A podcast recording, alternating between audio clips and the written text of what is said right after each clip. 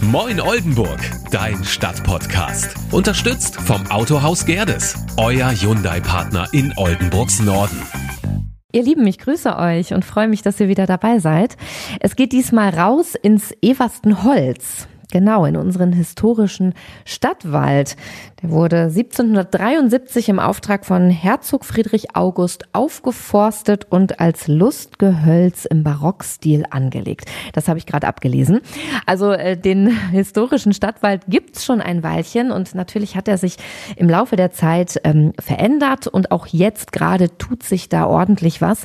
Das Everstenholz und der Schlossgarten, das zweite Gartendenkmal mitten in Oldenburg, sollen nämlich äh, im Rahmen des Projekts Klimaoasen Oldenburg Klima klimafit gemacht werden. Heißt also widerstandsfähiger gegen die Folgen des Klimawandels. Was genau tut sich dort? Ähm, haben wir Oldenburger da eigentlich auch ein Wörtchen mitzureden? Und warum sind diese beiden Grünanlagen eigentlich so, so wichtig für die Stadt? Mal abgesehen davon, dass wir dort wunderbar spazieren gehen und uns erholen können. Das alles erklärt uns Projektleiterin Saskia Bentag bei einem kleinen Spaziergang. Und im PFL hat ja die erste Jobbörse für Geflüchtete aus der Ukraine und Oldenburg Oldenburger Unternehmen stattgefunden, organisiert vom Verein Up to Help. Ja, wie zufrieden ist der Vorsitzende Ralf Butzin mit der ersten Veranstaltung dieser Art in Oldenburg? Das und noch mehr über seinen Verein wird er uns hier gleich erzählen. Und noch mehr Neuigkeiten aus Oldenburg hat jetzt Antenne Niedersachsen Reporter Kai von Hefen für uns. Erzähl, was gibt's Neues, Kai? Mittlerweile geht alles wieder seinen gewohnten Gang. Das Hochwasser hat sich ja zurückgezogen und auch im davon bedrohten Stadt Süden ist wieder Normalität Normalität eingekehrt. Insgesamt ist man mit einem blauen Auge davongekommen. Trotzdem will man bei der Stadt nicht einfach zur Tagesordnung zurückkehren. Oberbürgermeister Jürgen Krogmann hat jetzt einen runden Tisch für die Hunde und die Haaren vorgeschlagen, an dem die Stadt und die umliegenden Landkreise gemeinsam über den Hochwasserschutz sprechen. Denn das Wasser macht ja an der Stadtgrenze nicht einfach Halt. Auch bei uns gibt es mittlerweile durchaus Leerstand. Die Innenstadt ist aber nach wie vor ein Publikumsmagnet. Im Sommer schlendern oft mehr als eine halbe Million Besucher pro Monat durch die Straßen. Und damit sich alle wohlfühlen, soll nochmal verstärkt auf Sicherheit und Sauberkeit geachtet werden. Sechs Mitarbeitende sind sechs Tage lang im Einsatz, um für Sauberkeit in der Fußgängerzone zu sorgen. Die rund 100 Mülleimer werden zweimal pro Tag geleert. Und um das Sicherheitsgefühl zu steigern, wurden neue Straßenbeleuchtungen installiert. Grund zur Sorge gibt es aber eh nicht. Laut der Polizei hat sich die Sicherheitslage ohnehin nicht verschlechtert. In der kommenden Woche werden wieder die Koffer gepackt, dann geht's nach Berlin zum deftig Oldenburger Grünkohl-Eten. Eine Oldenburger Delegation verspeist dann mit Bundes- und Landespolitikern jede Menge Kohl und Pinkel. Und auch der Löffeltrunk darf natürlich nicht fehlen. Außerdem gibt's auch einen neuen Kohlkönig. Bundesfinanzminister Christian Lindner dankt ab. Der neue Kohlkönig wird dann wohl Verteidigungsminister Boris Pistorius. Ich danke dir. So, jetzt Jacke an, Mütze auf, es geht raus auf einen Spaziergang durch das Everstenholz. Man sieht es ihm auf dem ersten Blick äh, gar nicht unbedingt an, aber der Stadtgarten oder Stadtwald braucht dringend Schutz und muss zusammen mit dem Schlossgarten widerstandsfähiger gemacht werden gegen den Klimawandel. Denn an beiden Orten leben viele Tier- und Pflanzenarten und äh, die sorgen eben für frischen Sauerstoff in unserer Stadt. Daher das Projekt Klimaoasen Oldenburg vom Landesmuseum Natur Natur und Mensch von der Stadt Oldenburg und der Uni Oldenburg. Und schon am Haupteingang des Eversten Holz an der Hauptstraße steht ein riesiges Schild, das auf das Projekt hinweist. Da kann man gar nicht dran vorbeilaufen, ohne es zu sehen. Und ähm, seit einiger Zeit begegnen euch beim Spaziergang durch den Stadtwald auch so dreieckige Checkpoints, die euch zu den Themen CO2 und Stadtklima, Biodiversität und Lebensraum, Wasser und Boden und Nutzung und Erholung abholen. Das sind vier Bereiche, die beim Projekt eine große Rolle spielen und wichtig sind, um das Everstenholz klimafit zu machen. Und ich bin froh, dass ich bei meinem Spaziergang Projektleiterin Saskia Bentag an meiner Seite hatte, die mit mir die vier Checkpoints abgelaufen ist und mir ganz, ganz viel erklärt hat. Und wir haben uns an einem, was das Wetter angeht, unbeständigen Februarmorgen getroffen. Es ist heute ein bisschen stürmisch, Richtig. aber ich glaube, es ist noch nicht so gefährlich, dass wir abbrechen müssen. Aber es ist natürlich auch ein Thema, was ja auch viele mitbekommen, äh, ob nun im eigenen Garten, Wald oder halt eben hier auch vor Ort, dass es oft auch mal so ist, dass was runterbricht und fällt. Was natürlich auch zusammenhängt damit, dass äh, wir ja geschwächte Wälder haben, eben durch den Klimawandel, also durch mehr Hitze und äh, veränderte Gegebenheiten und dazu dann viel massivere Herbststürme oder Frühjahrsstürme, was dann eine schwierige Kombi auch ist teilweise, weil dadurch natürlich öfter etwas brechen oder fallen kann. Das ist auch ein Thema des, des Klimawandels sozusagen. Jetzt versinken wir hier auch schon ein bisschen. Ja, ein bisschen matschig. Ja. Wir halten uns nicht an die vorgegebenen Wege, wir laufen querfeldein Genau. über eine, Das darf man aber auch nicht überall machen. Aber hier ist ja die Nutzungswiese. über eine matschige Wiese. So, hier sind wir bei der ersten Station angekommen. Genau, das ist sozusagen dann immer so dieser Dreiteiler. Auf der einen Seite haben wir generell erstmal die Erklärung, was ist das Projekt, was machen wir hier. Da sind die verschiedenen Themen eben aufgestellt. Da gibt es tatsächlich auch dann hier, weil es jetzt der Checkpoint Nutzung und Erholung ist, Anleitung, mal so ein bisschen mehr wahrzunehmen. Was ist hier eigentlich? Ähm, wie riecht es hier? Wie nutze ich diese Orte? Beobachtung, also auch so ein bisschen Natursensibilisierung. Ne? Und da wird auch erklärt, dass es eben wichtig ist, dass diese Orte da sind. Das ersetzt für viele einen Garten, denn in der Stadt nicht immer mehr normal ist natürlich. Wir schachteln uns alle übereinander. Naturräume und Entschleunigung, es ist halt natürlich wissenschaftlich bewiesen, was für eine Wirkung Grün für uns hat. Ähm, Bewegung in der Natur, Entspannung in der Natur, mal die Hektik des Alltags so ein bisschen zu vergessen. Und hier erfährt man so ein bisschen Anleitung und so ein bisschen, ja, diese Perspektive erstmal. Ne? Äh, man sieht dann auch so kleine Aufgaben, die man machen kann. Ne? Hier zum Beispiel versuche an diesem Punkt jetzt hier, an diesem Checkpoint, versuche folgendes Experiment. Stelle dich zwischen die Bäume und schließe die Augen. Atme tief ein und aus. Genau, das ist jetzt eine Achtsamkeitsübung, wo man wirklich diese Natursensibilisierung so ein bisschen erfährt. Weil wann stellen wir uns schon mal hin und gucken in die Blätter? Jetzt gerade sind keine da, wir haben noch Winter, aber und beobachten die mal. Ne? Oder sehen halt, wie überhaupt dieses Dach des Waldes funktioniert und ineinander fest. Oft Ja. haben wir natürlich schöne Erfahrungen, weil wir hier uns wohlfühlen, aber wir achten gar nicht so doll darauf, warum eigentlich, auf dieses Gegenüber. Ja, das Everstenholz zieht ganz viele Oldenburger an, die natürlich alle unterschiedliche Bedürfnisse und Interessen haben. Die einen wollen joggen oder mit dem Hund Gassi gehen. Familien mit Kindern sind unterwegs und Radfahrer nutzen auch gerne den breiten, geraden Weg für eine Abkürzung, um von A nach B zu kommen. Und oft sind die auch ganz schön schnell unterwegs und gehen auch nicht immer gerade zimperlich mit den Spaziergängern um. Oh, genau, hier wird man dann weggeklingelt. Das ist genau das Thema. Aus dem Weg, ich komme. Das ist zum Beispiel ein, oft ein Punkt auch gewesen in den Laborveranstaltungen, weshalb wir halt auch über ein neues Leitsystem nachdenken, was so ein bisschen Zonen vergibt. Dann hier Konfliktpunkte manchmal sind durch schnell fahrende Radfahrende, aber auch ein Hündchen, was jetzt hier uns auch gerade entgegenkommt, Kinder und so weiter.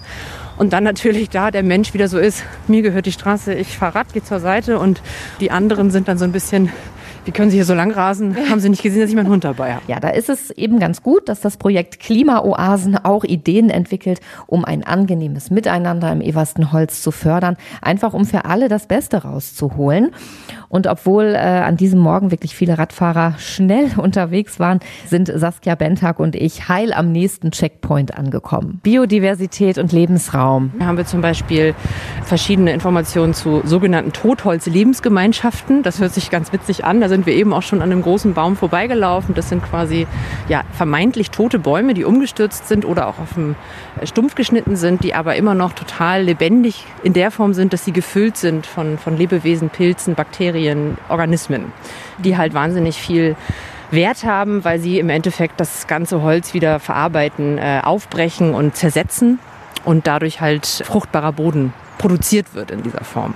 Und da gibt es natürlich zum Beispiel auch Leute, die sagen, warum liegt denn hier dieses tote Holz? Doch hässlich. Aber ähm, das, es geht halt nicht um Ästhetik und Ja. das ist auch sehr unterschiedlich. Manche finden das toll und klettern drin rum oder wie auch immer. Ja, genau, haben wir ja gerade gesehen. Da war ein kleines Kind, das äh, hat darauf rumgeklettert. Also ist es ja gar nicht äh, hässlich oder unnütz. Genau, es ist halt wie immer eine Perspektivfrage.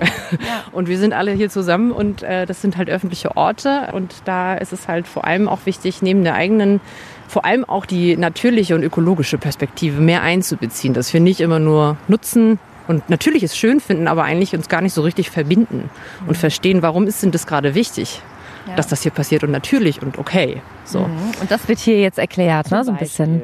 Zum Beispiel, und dann geht es auch um Arten, heimische und exotische Arten. Wir sehen hier natürlich zum Beispiel auch noch immer viele Rhododendren.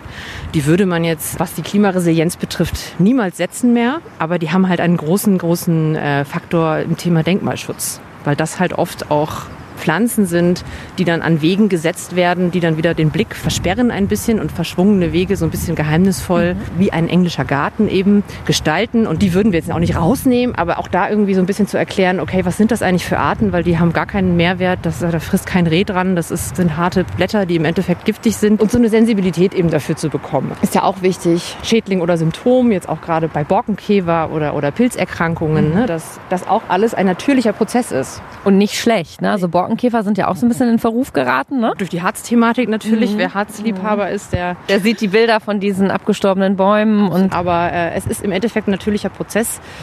Und das wird sich alles wieder richten und da wird ein sehr viel kräftigerer Mischwald entstehen. Nur geht die Entstehung über ein Menschenleben hinaus. Und das gefällt uns natürlich nicht. Wo man erstmal gehen lassen muss, weil halt zu domestiziert vom Menschen gedacht wurde, ich, ich hau alles voller Fichten. Mhm. Die können wir gut nutzen, aber die sind im Endeffekt nicht resilient und die konnten nicht mehr abharzen durch die Hitze, haben zu wenig Wasser und dann kommt der Borkenkäfer rein und tut eigentlich seinen Job, weil er ein krankes Ökosystem erneuert. Aber die Perspektive muss ich erstmal haben. Und das vielleicht auch ohne ähm, Umweltwissenschaftlerin oder, oder Biologin oder so zu sein, sondern eben als Besuchende hier vor Ort. Es gibt übrigens 6000 Bäume im Everstenholz. Ich finde, das ist eine beeindruckende Zahl. Und im Sommer ist es im Wald so sechs bis sieben Grad kühler als in der Fußgängerzone zum Beispiel, weil dort eben alles versiegelt ist und sich die Hitze dann staut. Und deshalb hat der Wald im Sommer auch einen kühlenden Effekt auf die Stadt. Darüber könnt ihr zum Beispiel ganz viel am Checkpoint CO2 und Stadtklima erfahren. Hier mal unter solchen Bäumen zu sitzen, weil da auch mhm. eine Bank ist und zu bemerken, wie kühl es eigentlich ist. In der Stadt ist alles versiegelt. Ähm, wir haben Häuser, wir haben ganz viel Raum der eben äh, keine Naturflächen enthält. Das heißt, dort kann sich ganz schlecht die Luft kühlen, sondern es hitzt sogar noch auf. Hingegen in Naturräumen ist es ja so, dass wir durch Waldböden Bäume, Grün und so weiter eine ganz andere Voraussetzung haben. Das heißt, wir haben viel mehr Wasser, es kann verdampfen, dadurch kühlt es und die Bäume haben halt so eine riesige Funktion, weil sie zum einen Klimaanlagen sind, weil sie runterkühlen und gleichzeitig eben Sauerstoff produzieren. Das heißt, sie machen die Luft kühl und reichern sie mit Sauerstoff an. Das CO2 und auch Feinstaub brauchen sie quasi, nehmen sie auf in ihrer Biomasse und nehmen das wirklich mit auf, um es zu verarbeiten und produzieren hingegen Sauerstoff. Ja, sagen wir mal so, Oldenburg hätte ein unfassbar anderes äh, Stadtklima, wenn es Eversenholz und Schlossgarten nicht gäbe. Weil wir natürlich hier in einem hohen Privileg sind, zwei so große äh, Landesliegenschaften in Innenstadtnähe zu haben. Das hat schon sehr, sehr starken Einfluss auf die Luftqualität. Ja, wie gut es uns doch geht in Oldenburg, oder? Und damit das auch so bleibt, werden die Wege im Everstenholz, die ja nicht asphaltiert sind, sondern aus wassergebundenen Wegedecken Strecken bestehen, im Rahmen dieses Projekts optimiert durch neue Schichten, die nach und nach eingearbeitet werden. Gut anderthalb Kilometer haben wir äh, zurückgelegt auf unserem Spaziergang. Äh, wir haben natürlich einige Abkürzungen genommen, aber sind äh, trotzdem schon ganz schön ins Schwitzen gekommen. Und die Strecke, die wir gewählt haben, die endet an der Pferdetränke. Und da steht der Checkpoint Wasser und Boden und da passiert auch gerade richtig was.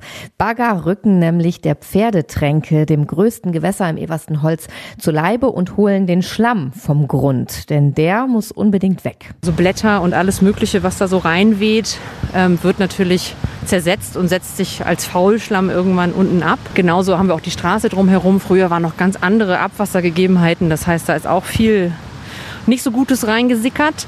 Ähm, dementsprechend ist sie auch tatsächlich schadstoffbelastet. Jetzt nicht im schlimmen Bereich, dass wir jetzt da was haben, aber seinen Hund sollte man da jetzt nicht drin baden lassen. Will man, glaube ich, auch nicht riechen. Nee, nee. man weiß ja, wie so, ne? man weiß ja schon, Klar. wie eine Regenrinne riecht, wenn man die ja. sauber macht. Das ist halt schon doll. Und das war auch oft ein Punkt in äh, Oldenburg, dass sich viel beschwert wurde äh, vor diesem Projekt und alles, dass es so stinkt und dann müsste man doch was machen, das kann doch nicht sein und so weiter. Und das ist halt auch ein Thema, äh, neben natürlich Gestank, was wir Menschen dann wieder nicht mögen, vor allem halt zu gucken, wie geht es dem äh, der, dieser Pferde Getränke eigentlich. Eben in der Form nicht so gut. Also die Artenvielfalt ist verschwindend gering. Da ist, also was sagte der eine Herr aus der Uni, kann gar nicht verstehen, welcher Molch da noch reinkrabbelt und sich einbuddelt, weil das eigentlich echt überhaupt eher, eher angreifende Umgebung ist. Oh. Dementsprechend passiert dann da auch nicht viel. Es wächst nicht viel und das ist halt natürlich sehr, sehr wichtig, diesen Schlamm rauszuholen, was hier jetzt passiert. Und auch ganz spannend, wir planen da sogenannte Teichinseln drin. Das sind halt so bepflanzte Körbe, die dann die Wurzeln im Wasser haben. Und das ist auch eine Reinigungsfunktion, weil dann dadurch das Wasser gefiltert wird. Also Schlamm raus, schadstoffbelasteter Schlamm raus, ähm, Wasser wird wieder klar und ein Anschluss ans Grabensystem, um dann dort halt auch so ein, ja bestmöglich ein, ein Quellgebiet für neue Arten und Biodiversität zu schaffen. Also die Pferdetränke wird vom Schlamm befreit. Die Arbeiten laufen jetzt auch schon ein Weilchen. Habt ihr ja sicher schon gesehen von der Hauptstraße aus, die Bauzäune und die Bagger. Und eigentlich sollte dieser Prozess schon längst fertig sein. Allerdings sind auf dem Grund der Pferdetränke Kampfmittel gefunden worden. Und deshalb standen die Bagger eine Zeit lang still. Und wenn ihr mal sehen wollt, was die Bauarbeiter sonst noch so aus dem Schlamm gezogen haben, im Landesmuseum Natur und Mensch hat Saskia Bentag mit den Kollegen eine Vitrine aufgestellt mit einigen Fundstücken. Wir haben natürlich viele äh, Utensilien wie ja, Glasfläschchen, wir haben aber auch Geschirr, verschiedene Ressourcen, also verschiedene Materialien, Blechglas, Gummi. Wir haben eine Fahrradpedale. Es wurde auch tatsächlich ein Säbel gefunden. Vielleicht sogar auch ein Teil von einer alten äh, Kutsche. Das sind ja alles so Sachen, die müssen erstmal von der Restauration begutachtet werden. Ja, guckt euch das einfach mal an, wenn ihr mögt und macht auch ruhig diesen Rundgang. Der ist echt spannend. Ich hoffe, wir konnten euch ein bisschen dafür begeistern. Und wenn ihr die Checkpoints nicht alleine ablaufen wollt, dann könnt ihr auch an Führungen teilnehmen. Die nächste ist zum Beispiel am Mittwoch, den 10. April um 16 Uhr. Dauert ungefähr zwei Stunden, kostet nichts und ihr müsst euch noch nicht mal anmelden. Also wer kommt, der kommt. Und an dieser Stelle möchte ich auch noch mal erwähnen, wir haben uns jetzt ja hier nur auf das Eversten Holz konzentriert konzentriert, aber der Schlossgarten wird ja auch klimafit gemacht. Ich habe das eingangs erwähnt. Da passiert auch einiges und die nächste Führung dort ist am Mittwoch, den 17. April um 16 Uhr. Dann gibt's auch noch ein Roundtable mit Updates zu den geplanten Baumaßnahmen. Da dürft ihr auch eure eigenen Ideen und Gedanken einbringen, denn das Everstenholz und den Schlossgarten nutzen wir ja schließlich alle von Zeit zu Zeit und da zählen eben auch eure Gedanken zu den Baumaßnahmen. Und für Kinder und Familien gibt's Workshops, es gibt Rallyes und, und, und. Ich kann das gar nicht alles aufzählen, also am besten guckt ihr selber mal unter klimaoasen-oldenburg.de. In der vergangenen Folge habe ich euch ja schon von der ersten Jobbörse erzählt in Oldenburg, die Geflüchtete aus der Ukraine und Oldenburger Unternehmen zusammenbringt.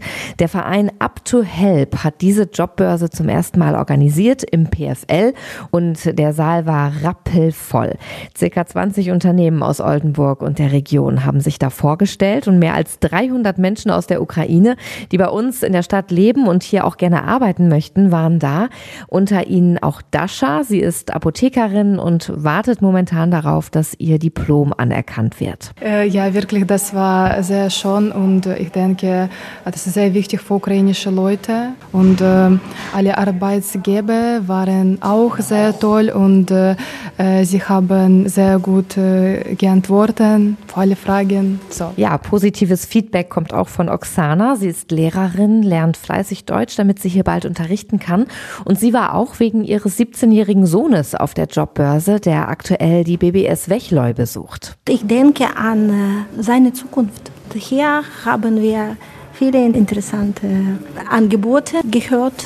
Sie haben so ein bisschen geguckt, ob hier ein Arbeitgeber dabei ist für ihn? CWE ist eine große Firma vielleicht äh, kann mein Sohn äh, in dieses Firma ein Praktikum machen. Ja, vielleicht klappt das mit CW. Ähm, Fachkräfte werden ja händeringend gesucht von allen Firmen und auf der Jobbörse, da wurden auch die ersten Kontakte zu potenziellen Mitarbeitern geknüpft. Ralf Butzin, Vorsitzender des Vereins Up to Help, ist mehr als zufrieden mit der ersten Jobbörse dieser Art in Oldenburg. Wir waren überwältigt, alle. Also wir hatten keine Kapazitäten mehr im Raum. Wir mussten oben die Empore aufmachen. Und das Schöne ist einfach, dass hier wirklich eine sehr, sehr positive Atmosphäre entstanden ist. Eine Atmosphäre des gegenseitigen Vertrauens, die, eine Atmosphäre der Euphorie, würde ich fast schon sagen, oder Aufbruchsstimmung. Es gab kein Unternehmen, was mir signalisiert hat, dass sie keine Frequenz hatten. Im Gegenteil, wir müssen das ganze Konzept nochmal überdenken. Wir müssen größere Räumlichkeiten haben, wo man in ruhigerer, ruhigerer Atmosphäre noch sprechen kann. Das war jetzt ein guter Auftakt, aber unsere Arbeit ist damit nicht beendet. Unsere Arbeit beginnt jetzt, die nächste Jobbörse hier in Oldenburg besser zu machen. Ja, gesagt, getan. Der nächste Termin steht schon fest. Und zwar am Mittwoch, den 24. April. Da sollen dann alle Räumlichkeiten des PFL genutzt werden und es soll zwei Bewerbungsdurchläufe geben, in denen sich die Unternehmen vorstellen. Also es geht weiter. Eine tolle Veranstaltung, die der Verein Up to Help da auf die Beine gestellt hat. Und diesen Verein, den gucken wir uns jetzt noch mal genauer an. Vereintes Oldenburg. Ralf Butzin, der Vorsitzende des Vereins Up to Help, engagiert sich schon lange in Oldenburg. Er unterstützt die Klinik-Clowns und das Hospiz St. Peter. Und als der Krieg in der Ukraine ausgebrochen ist, da hat er sich auf den Weg gemacht, um zu helfen. In diesem Fall war es so, dass ich zum Beispiel gar kein Fahrzeug hatte und ich natürlich eine Rundfrage, ich brauche ein Fahrzeug, ich muss da ja hinfahren, also ein Neunsitzer und keine Vermieterfirma wollte mir eins leihen. Und äh, so habe ich halt einen Aufruf gestartet. Dann hat sich tatsächlich auch ein Autohändler gefunden aus Tungeln, der hat mir dann ein Fahrzeug geliehen. So haben die Menschen dann auch aktiv an dieser Hilfe teilgenommen. Ich habe also berichtet von der Grenze, vom Grenzübergang, von der Kälte, der Armut, wo ältere Menschen in Badeschlappen äh, standen, in, bei minus fünf Grad, nichts außer eine Jacke an und zwei Plastiktüten. Tatsächlich ist es so, dass durch diese spontane Reaktion auf den Kriegsausbruch sich sehr viele Freunde bei mir gemeldet haben, die mich unterstützen wollten, um Benzingeld zu organisieren, um erste Hilfe zu leisten, was monetäre Mittel betrifft. Und ich wollte nicht einfach Spendengelder privat immer annehmen und die quasi in meine Tasche stecken und dann wieder ausgeben, sondern ich wollte es von vornherein auf seriöse Beine stellen. Also habe ich mit meinem Freund Olaf Lies, das ist hier unser Wirtschaftsminister in Niedersachsen, den Verein gegründet. Er ist auch bis heute Schirmherr ähm, und haben gesagt, wir müssen das organisieren, besser organisieren. Und das ist der Grund, warum wir quasi diesen Verein gegründet haben. Erst nur zur Ersthilfe. Dann haben wir festgestellt, die brauchen Deutsch. Dann haben wir also in der Nikolaikirche angefangen, für Erwachsene und deren Kinder Deutsch äh, zu unterrichten. Dann natürlich, klar, Bekleidung, Wohnungen besorgt, deutsche Sprache bis hin zur Müllplakette, also alles, was so drin war. Mittlerweile sind die gut angekommen und jetzt geht es tatsächlich darum, um das Thema Bildung. Zwölf Mitglieder sind im Verein tätig, die Deutsch unterrichten, davon neun studentische Aushilfskräfte und drei Lehrer, die die Arbeit mit den Geflüchteten noch neben ihrem Hauptberuf machen. Und das alles ehrenamtlich, damit die Menschen schnell Deutsch lernen. Für Kinder, die hierher kommen, wird überhaupt kein Deutschkurs bereitgestellt, sondern die kommen in die Schule und dann sollen sie plötzlich Deutsch sprechen. Dann gibt es den sogenannten DATS, Deutsch als Zweitsprache, der ist auch in den Schulen verankert. Allerdings, wenn die Lehrer nicht genügend Kapazitäten haben für den Kernunterricht, dann werden die oft abgezogen vom DATS-Unterricht in den Kernunterricht. Dann findet also dieser DATS-Unterricht gar nicht statt. Das ist übrigens die Realität. Und diesen DATS-Unterricht übernehmen wir. Da sind natürlich die Schulen sehr dankbar und die Kinder und jungen Erwachsenen auch, dass wir ihnen quasi in den Schulen Deutsch beibringen und darüber hinaus unterrichten wir noch in der Nikolaikirche. Also wir haben im Moment vier Standorte in Oldenburg und dann haben wir noch als Kernaufgabe Weihnachten für alle. Das ist ein Weihnachtsfest für Menschen ohne Obdach und wir helfen auch Menschen, die unverschuldet in Notsituationen geraten sind. Altersarmut ist, wird ein immer größeres Thema, wenn man mal schaut, wie hoch die Energiepreise werden, jetzt wo die ähm, Strombremse quasi gefallen ist. Das wird für viele ältere Menschen noch ein richtiges Waterloo. Und die schämen sich einfach, Hilfe anzunehmen. Die sitzen dann lieber in ihrer Wohnung kalt und das sind so die Themen, die wir auch nicht aus unseren Augen verlieren dürfen, dass es die auch gibt. Das ist auch ein Teil unserer Arbeit. Und wir sind noch hier in der kommunalen Flüchtlingsunterkunft. Da machen wir Spiel und Lernen für ganz kleine Kinder, weil die gar keine Spielsachen haben. Also da machen wir noch Spiel- und Lerngruppen, dass sie also quasi in Interaktion treten und helfen dort ähm, den Sozialarbeitern, die natürlich auch ganz viele andere Aufgaben haben, dass wir ihnen diese Arbeit mit den Kindern und Jugendlichen abnehmen. Tja, die Menschen vertrauen Ralf Butzin und seinem Verein.